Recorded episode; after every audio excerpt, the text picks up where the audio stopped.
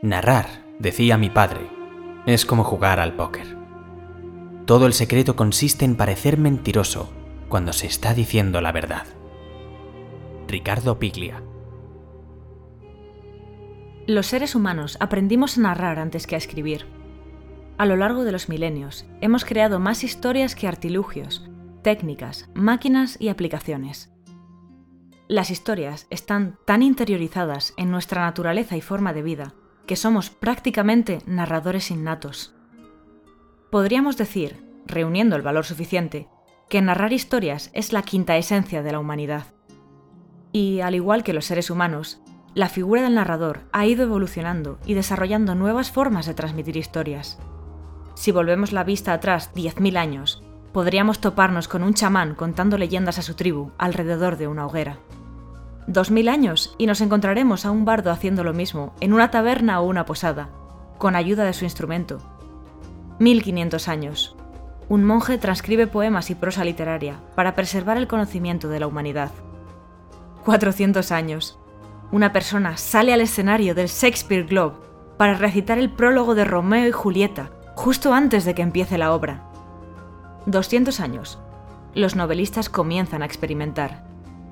80 años. Habitantes de Nueva York y Nueva Jersey entran en pánico por las calles tras oír por la radio que venían los extraterrestres. Casi 50 años.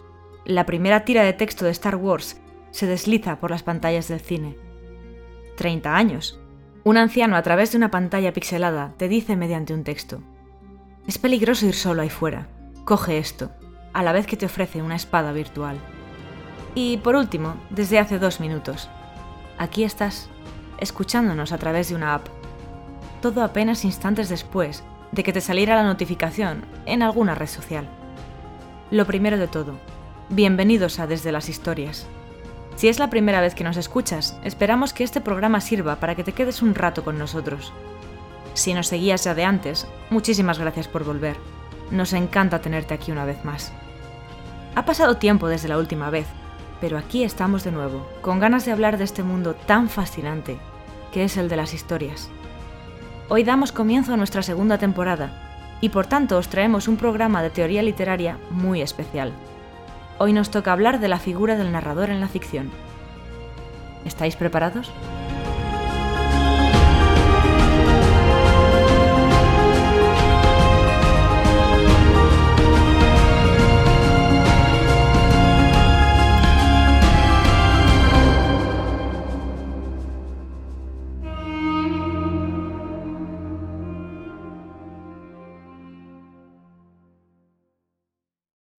No vamos a empezar definiendo el concepto de narrador.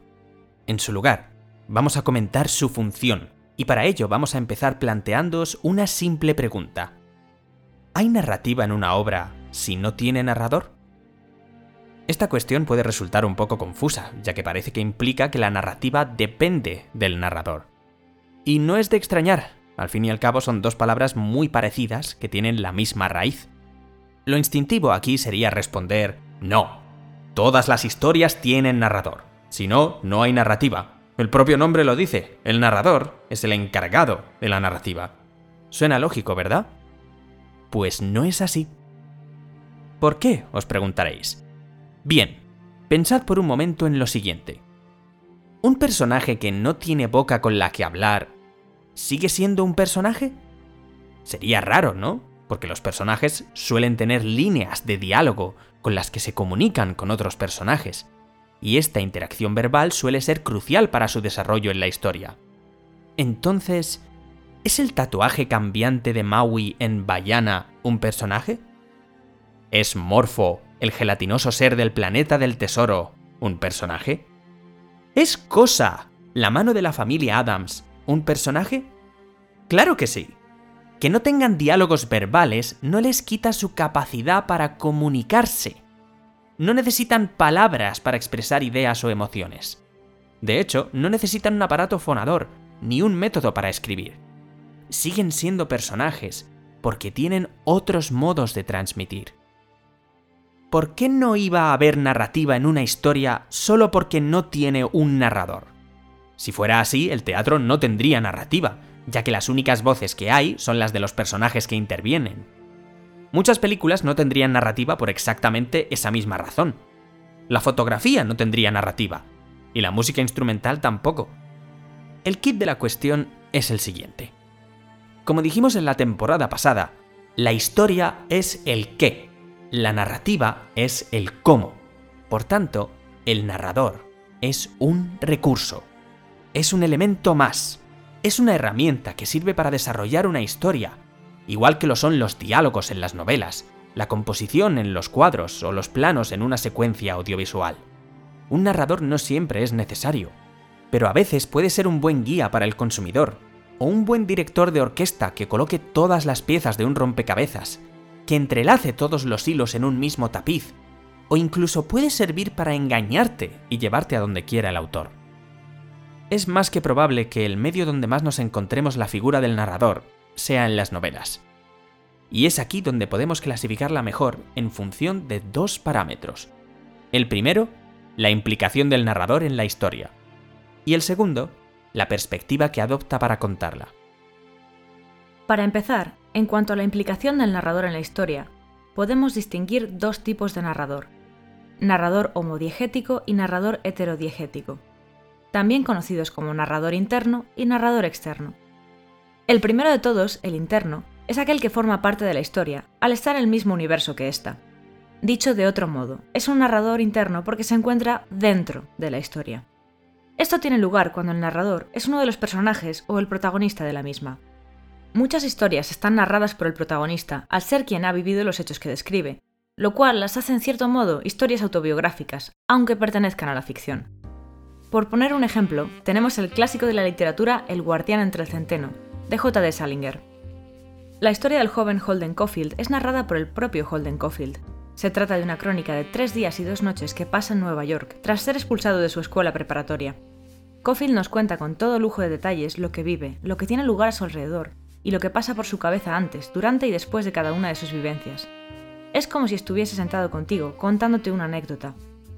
Este es el ejemplo del narrador ficticio más interno que existe, al fin y al cabo, no se puede participar más en una historia que siendo el causante o protagonista de la misma. Era un taxi viejísimo que olía como si alguien acabase de vomitar dentro. Siempre me toca uno de esos cuando voy a algún lado de noche. Pero más deprimente todavía era que las calles estuvieran tan tristes y solitarias a pesar de ser sábado. Apenas se veía a nadie. De vez en cuando cruzaban un hombre y una mujer abrazados por la cintura, o una pandilla de tipos riéndose como llenas de algo que ha puesto la cabeza a que no tenía la menor gracia. Nueva York es terrible cuando alguien se ríe de noche. La carcajada se oye a millas y millas de distancia y hace que uno se sienta aún más triste y deprimido. En el fondo, lo que me hubiera gustado habría sido ir a casa un rato y charlar con Phoebe. Pero en fin, como les iba diciendo, subí al taxi. Y pronto el taxista empezó a darme un poco de conversación. Se llamaba Howitz y era mucho más simpático que el anterior. Por eso se me ocurrió que a lo mejor sabía lo de los patos. Dígame, Howitz, le dije, ¿pasa usted muchas veces junto al lago del Central Park? ¿Qué? El lago, ya sabe. Ese lago pequeño que hay cerca de Central South Park, donde están los patos. ¿Sabe, no? Sí. ¿Qué pasa con ese lago? ¿Se acuerda de esos patos que hay siempre nadando ahí? Sobre todo en primavera. ¿Sabe usted por casualidad dónde van en invierno? ¿A dónde va quién? Los patos. ¿Lo sabe usted por casualidad? ¿Viene alguien a llevárselos a alguna parte en un camión o se van ellos por su cuenta al sur? ¿O qué hacen? El tal Howitz volvió la cabeza en redondo para mirarme. Tenía muy poca paciencia, pero no era mala persona. ¿Cómo quiere que lo sepa? me dijo. ¿Cómo quiere que sepa semejante estupidez? Bueno, no se enfade por eso. ¿Quién se enfada? Nadie se enfada.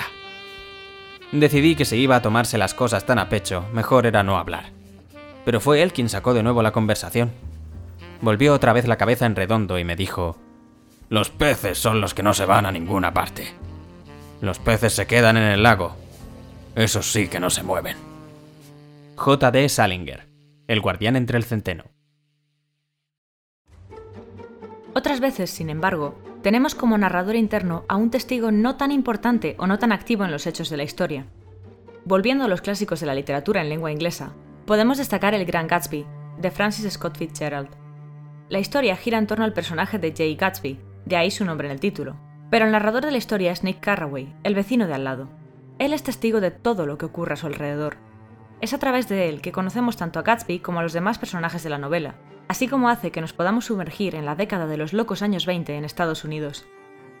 Y muchos aquí os estaréis preguntando, un momento, si los hechos más relevantes giran alrededor del protagonista, ¿por qué escoger a su vecino como narrador? Para quienes a día de hoy escribáis o queráis escribir, aquí va una pequeña lección de escritura y narrativa. Veréis, en el Gran Gatsby hay toda una trama que hace tiempo que está en marcha. Gatsby montando fiestas extravagantes para encontrarse con Daisy. Daisy sufriendo de un matrimonio infeliz con Tom. La más que visible desigualdad entre los ricos y millonarios que asisten a esas fiestas y los pobres que viven en el valle del lado. Gatsby es un personaje muy famoso entre la clase alta, y todo el mundo ha oído hablar de él en un momento u otro. Todos menos Nick Carraway, que se acaba de mudar a la casa de al lado, lo cual lo convierte en el recién llegado a Long Island. Y he aquí una pregunta. ¿Sabéis quién más es un recién llegado a Long Island y a todo el universo que gira en torno a Gatsby? Exacto, el lector. Nosotros somos Nick. Somos alguien que ha abierto el libro sin una mínima idea de qué vamos a encontrarnos en él. Nos vamos enterando de la trama y del world building exactamente al mismo tiempo que Nick un narrador que no sepa nada de lo que ocurre a su alrededor y lo vaya describiendo conforme lo va descubriendo, es una muy buena técnica para ir desvelando toda la información a un ritmo adecuado. Por ejemplo, si en lugar de Nick el narrador fuese Tom, el marido de Daisy, no se nos revelaría la historia entre Gatsby y Daisy hasta muy tarde, pues Tom tarda muchísimo en darse cuenta. Si el narrador fuese Gatsby, por el contrario, no solo lo sabríamos desde el principio, sino que además conoceríamos todos los secretos de Gatsby, los cuales suponen un plot twist de cara al final de la novela. Como dijo Patrick Rothfuss en El nombre del viento, cállate, o tendrás todas las respuestas antes del final. Nick es, por tanto, el narrador perfecto para esta historia, pues a la vez que va desvelando los misterios alrededor de la figura enigmática de Gatsby por sí mismo, lo va escribiendo en una serie de diarios que luego componen el grueso de la novela. En resumen, un narrador interno viene a ser muy adecuado a la hora de escribir historias autobiográficas, en el caso del narrador protagonista, y de generar una mayor sensación inmersiva en la historia, en el caso del narrador testigo. Por si fuera poco, un narrador interno facilita la empatía entre el lector y los personajes, creando una mayor conexión entre estos. No obstante, al ver todos los hechos a través de los ojos de un participante de la historia, la veracidad y credibilidad de dichos hechos puede verse comprometida. Todo se vuelve muy subjetivo, y lo que se nos muestra puede estar distorsionado, incompleto o incluso contaminado por las ideas y prejuicios del personaje en sí. Esto les da a estos narradores el apelativo de narradores no fiables o non-reliable narrators. Esta herramienta puede ser muy útil para crear giros de guion a base de malentendidos o percepciones erróneas, lo cual para una novela de misterio no nos vendría nada mal. Sin darle importancia, dije que nada había escuchado. Pocos minutos después me levanté para irme a casa. Salieron los dos hasta la puerta conmigo y se pararon, lado a lado, en un alegre cuadrado de luz. Cuando encendí el auto, Daisy me llamó con voz imperiosa. ¡Espera! Olvidé preguntarte algo importante. Supimos que estabas prometido con una chica de allá del oeste. Cierto, corroboró Tom con gentileza. Nos contaron que estabas prometido. Es una calumnia. Soy demasiado pobre. Pero lo oímos decir, insistió Daisy, sorprendiéndome al abrirse de nuevo como una flor. Se lo oímos a tres personas, luego debe ser cierto. Yo, por supuesto, sabía a qué se referían, pero no estaba ni remotamente prometido. El hecho de que los chismosos hubieran publicado sus amonestaciones fue una de las razones que me trajeron al este. No es lógico dejar de salir con una vieja amiga por hacerle caso a los rumores, pero por otra parte, no tenía yo intenciones de que a fuerza de chismes me obligaran a casarme. Francis Scott Fitzgerald, El Gran Gatsby. Ahora vamos con el otro tipo de narrador, que es a su vez el más común de todos, el narrador heterodiegético o narrador externo. Este narrador no es ni un protagonista ni un personaje de la historia, no es un participante o testigo activo de la misma.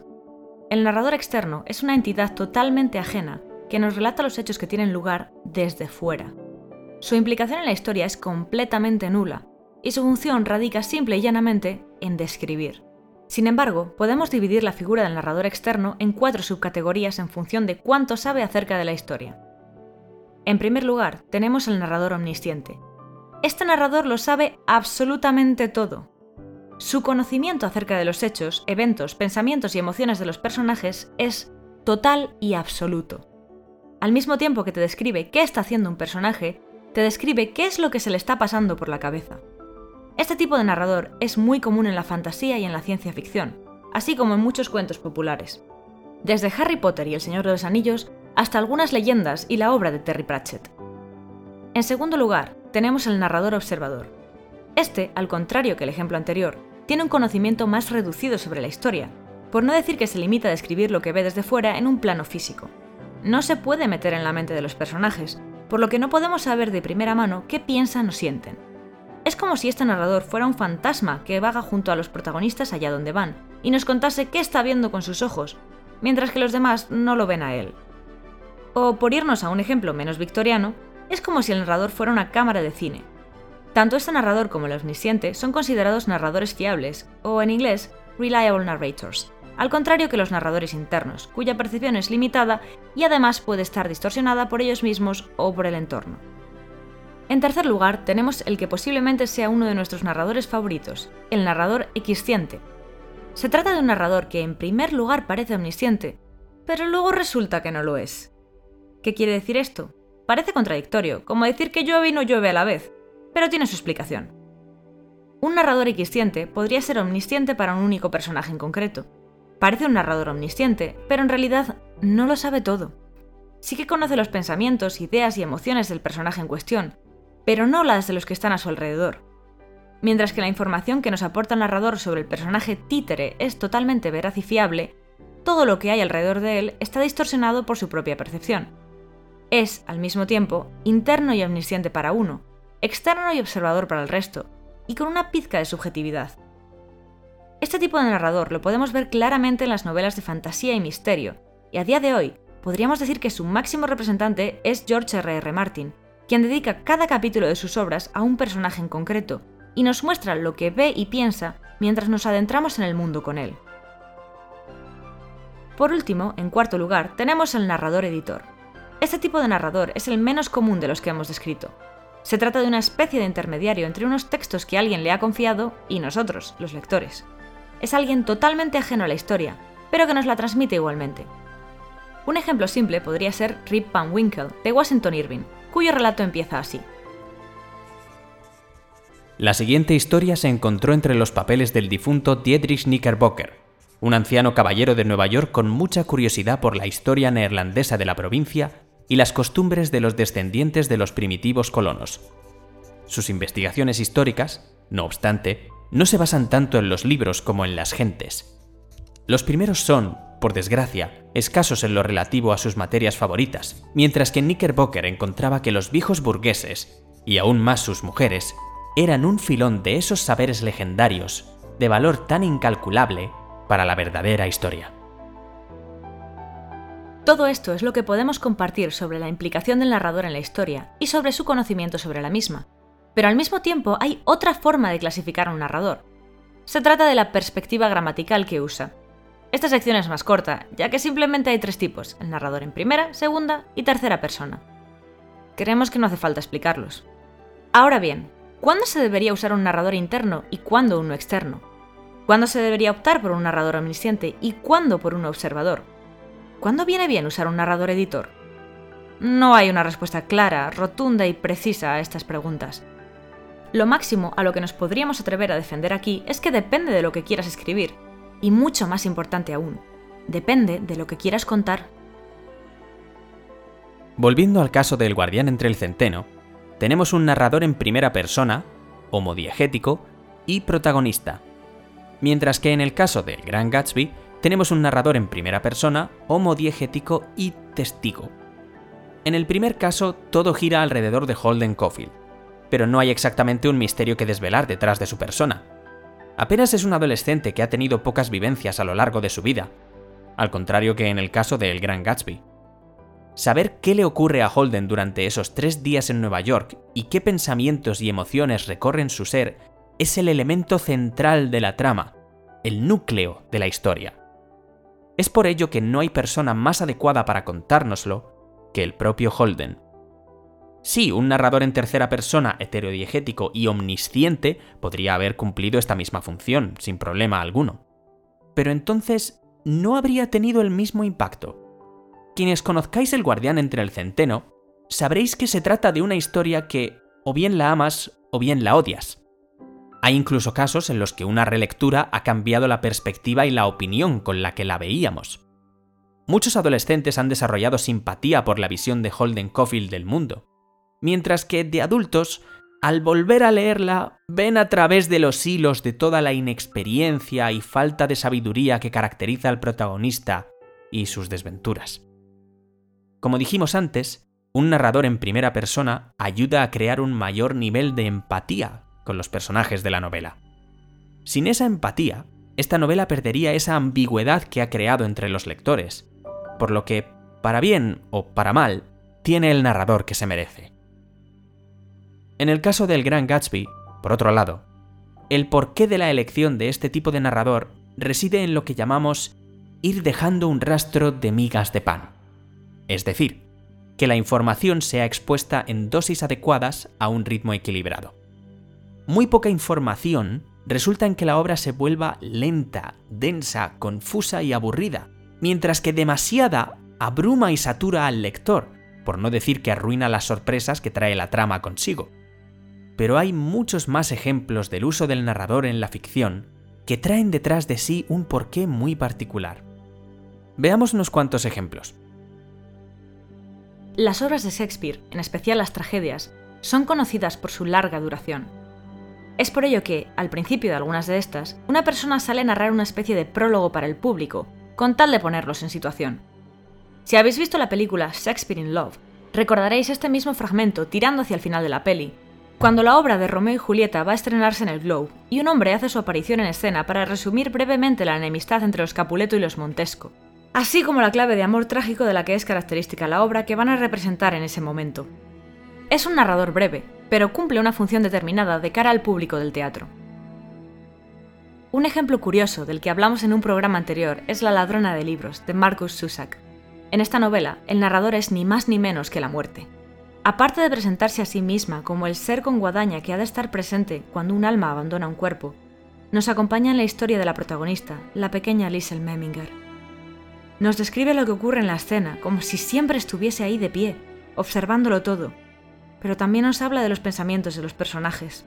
Y por si fuera poco, de vez en cuando abandona la historia para dirigirse a nosotros y hablar sobre sus propias percepciones de lo que está describiendo, rompiendo la cuarta pared con los lectores podríamos decir que se trata, al mismo tiempo, de un narrador en primera persona, homodiegético y testigo, y de un narrador en tercera persona, heterodiegético y omnisciente. Va saltando de una forma de narrar a otra, como quien nos lee un cuento y de vez en cuando hace una pausa para hablarnos de lo que hay detrás de aquella historia, de cómo esa persona se vio involucrada en los hechos, de cómo era la sociedad en aquel entonces, lo que tuvo que vivir, sus opiniones, para hacernos reflexionar. Todo en un tono cordial y solemne, pero amigable, como si la muerte fuese un ser con un porte elegante, pero que, sin embargo, no tuviera reparos en mezclarse con nosotros. Al fin y al cabo, todos seremos sus amigos tarde o temprano. Errores, errores. A veces parece que no hago más que cometer errores. Durante ese par de días me dediqué a mis cosas. Viajé por todo el mundo como siempre acompañando las almas hasta la cinta transportadora de la eternidad. Las observaba avanzar poco a poco, sin oponer resistencia. Varias veces me dije que debía mantenerme a distancia del entierro del hermano de Liesel Memminger, pero no seguí mi propio consejo. Mientras me acercaba, a kilómetros de distancia ya podía ver al pequeño grupo de humanos tiritando en el páramo nevado. El cementerio me dio la bienvenida como a un amigo y poco después me reuní con ellos. Los saludé con una inclinación de cabeza. A la izquierda de Liesel, los sepultureros se frotaban las manos y se quejaban de la nieve y las condiciones en que tenían que trabajar. Es duro cavar en el hielo y expresiones por el estilo. Uno de ellos no tendría más de 14 años. Un aprendiz. Cuando se iba, al cabo de unos cuantos pasos, se le cayó un libro negro del bolsillo del abrigo sin que se diera cuenta. Marcus Susak, la ladrona de libros. Este uso del narrador es brillante y más en una novela ambientada en la Segunda Guerra Mundial, una época en la que la muerte estaba más saturada de trabajo de lo normal. Es por ello que, cuando se estrenó la película y vimos que no había ni rastro de la muerte, ni de un narrador, nos dimos cuenta de que íbamos a ver una película más, otro drama sobre los horrores de la guerra. Ojo, esto no quiere decir que sea una mala elección tomar la decisión de omitir a la muerte. Al fin y al cabo, un narrador en una película es algo inaudito, por no decir redundante. Un narrador en la literatura tiene como trabajo describirnos cosas para que podamos imaginarlas, mientras que una película ya de por sí nos muestra con imágenes y sonido todo un panorama. Más allá de eso, a no ser que el narrador tenga un papel especial a nivel narrativo, añadir uno en una película lo convertiría en parte del mundo de las audiodescripciones. El problema en el caso de La ladrona de libros es que una gran parte del peso de la obra residía en ese narrador, en esa muerte, acompañándonos a los lectores y a los personajes. Como ya dijimos en nuestro episodio sobre las adaptaciones, hay ciertos elementos que, sencillamente, solo funcionan en un formato en especial. Los libros tienen muchísima más libertad a la hora de jugar con el lenguaje verbal, y hay cosas que en la pantalla sencillamente no tienen cabida, como el terror cósmico o un narrador de manual. Aún así, hay algunos casos en los que un narrador puede tener un papel especial.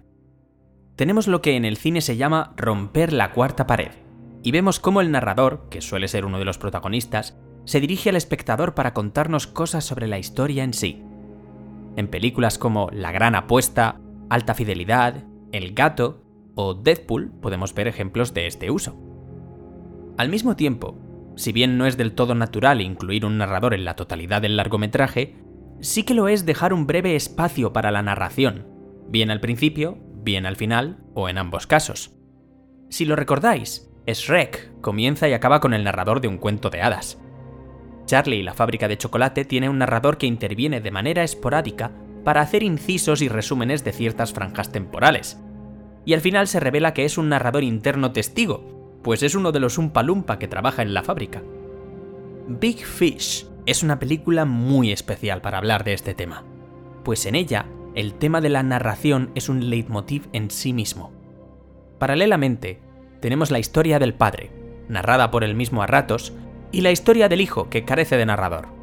En las transiciones de una historia a otra, el padre narrando en voz alta es lo que indica la entrada y salida de la suya. Primero, en nuestro plano, comienza la narración, y se superponen las imágenes con su voz en off, pero conforme nos vamos sumergiendo en la historia, su voz desaparece y volvemos al plano del cine, donde la cámara, la música, el montaje y los personajes son lo que nos transmite el mensaje. Y conforme vamos llegando al final de este inciso, el padre vuelve a hacer su aparición para anunciarnos que vamos a saltar a la historia del hijo de nuevo. Ya hemos dicho antes que un narrador en el cine nos saca de la película, y eso es exactamente lo que hace el personaje del viejo Edward Bloom. Nos hace la introducción y la conclusión de cada uno de sus fragmentos. Entramos en la trama de Edward y salimos a la de William, su hijo, reflejando esa dualidad de mundos que hay en obras como en La historia interminable. Big Fish da muy buenas lecciones sobre cómo ser un buen narrador, y aporta horas de debate sobre los narradores fiables y no fiables. Y ejemplos similares a este último tenemos a montones. Si echáis un vistazo a vuestra infancia, recordaréis que cada episodio de Pokémon empezaba con el narrador y acababa con su famoso continuará. Lo mismo se aplica a las supernenas y a su la ciudad de Townsville. Y no solo en los dibujos animados. ¿Quién no se acuerda del narrador de Cuéntame cómo pasó? O un ejemplo más reciente, el personaje de Tokio en La Casa de Papel. Puede que los narradores no abarquen la totalidad de la obra en lo que se refiere a películas y series, pero sí que tienen un grado de presencia en la historia, aunque sea mínimo, y acaban convirtiéndose en un elemento más de la misma. Y entonces llegaron los videojuegos.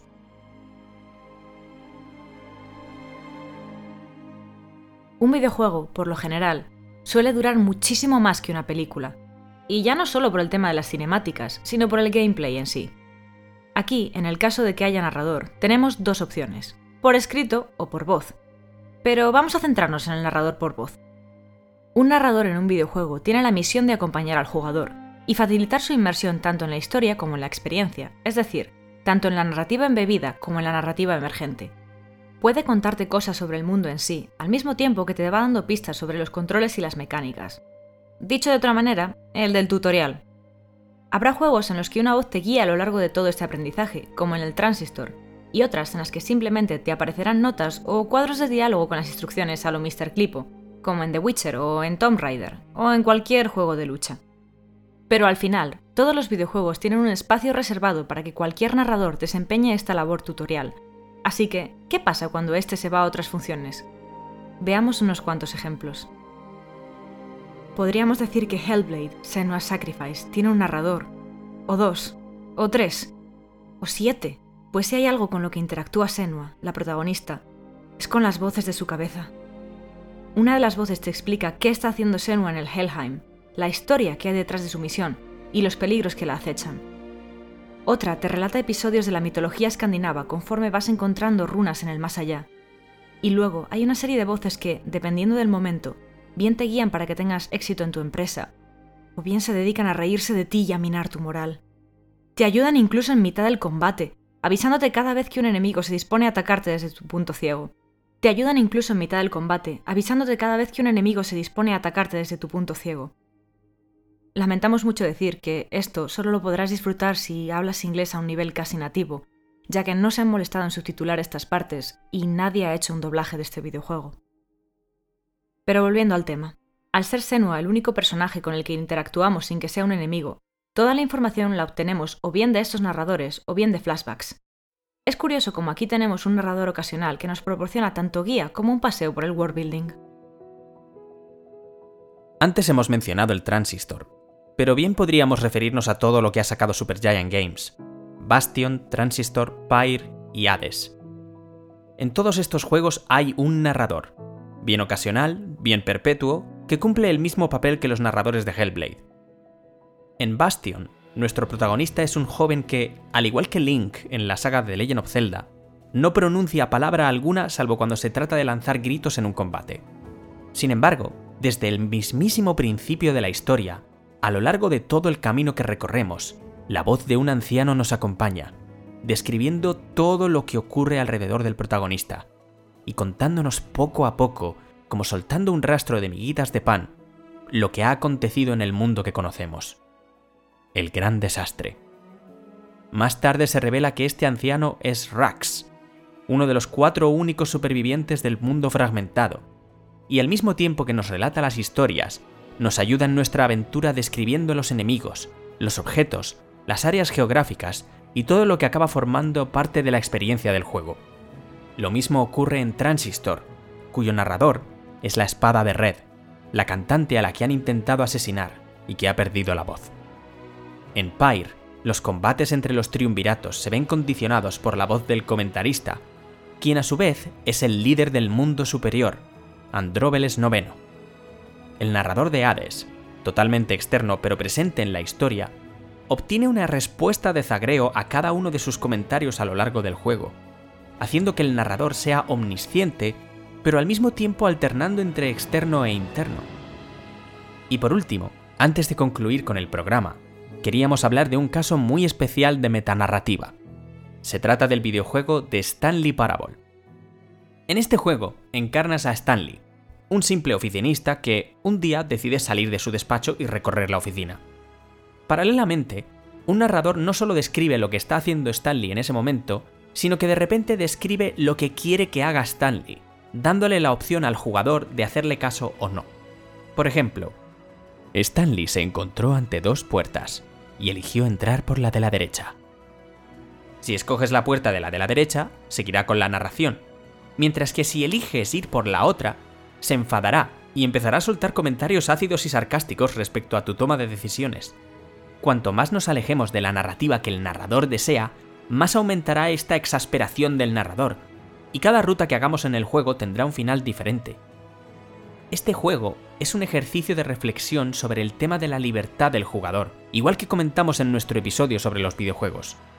Pero además, siendo un buen ejemplo para nuestro programa, anima a reflexionar sobre la libertad del uso del narrador. Está claro que, a día de hoy, sigue siendo la novela lo que más libertad de experimentación ofrece con respecto a la narración, pero quién sabe. Puede que sea temporal, viendo lo que avanza la tecnología con respecto a la transmisión de historias. Quizá algún día alguien encuentre este podcast, lo escuche y diga, ¿lo veis? Incluso en la década de 2020 vieron venir lo que sería nuestra era. Era solo una cuestión de tiempo, como quienes soñaban con llegar a la Luna o erradicar enfermedades pero hasta entonces tendremos que disfrutar de lo que nos depara el presente. Y hasta aquí llega nuestro programa de hoy. No sabéis lo que nos alegra estar de vuelta, y esperamos que este inicio de temporada haya estado a la altura. Pero sobre todo, por encima incluso de que hayáis aprendido cosas nuevas con este episodio, esperamos que os haya gustado mucho. A partir de ahora sacaremos un programa cada dos semanas, y en el próximo retomamos los episodios de análisis, esta temporada la inauguramos con la primera temporada de La Rueda del Tiempo, serie disponible en Prime Video y basada en los libros de Robert Jordan. Mientras tanto, podéis escucharnos en Spotify, YouTube, Evox y unas cuantas plataformas más que encontraréis en la descripción. Y esto es como vuestra postura para leer o ver películas y series, lo que sea más cómodo para vosotros. Seguid leyendo y disfrutando del arte. Seguid compartiéndolo con la gente que os importa. Y compartid nuestro podcast, ya que estáis. Sí, la verdad es que eso estaría guay. Gracias por volver a escucharnos. Esperamos volver a veros por aquí de nuevo muy pronto. Hasta entonces, seguid esparciendo la semilla de la cultura desde las historias.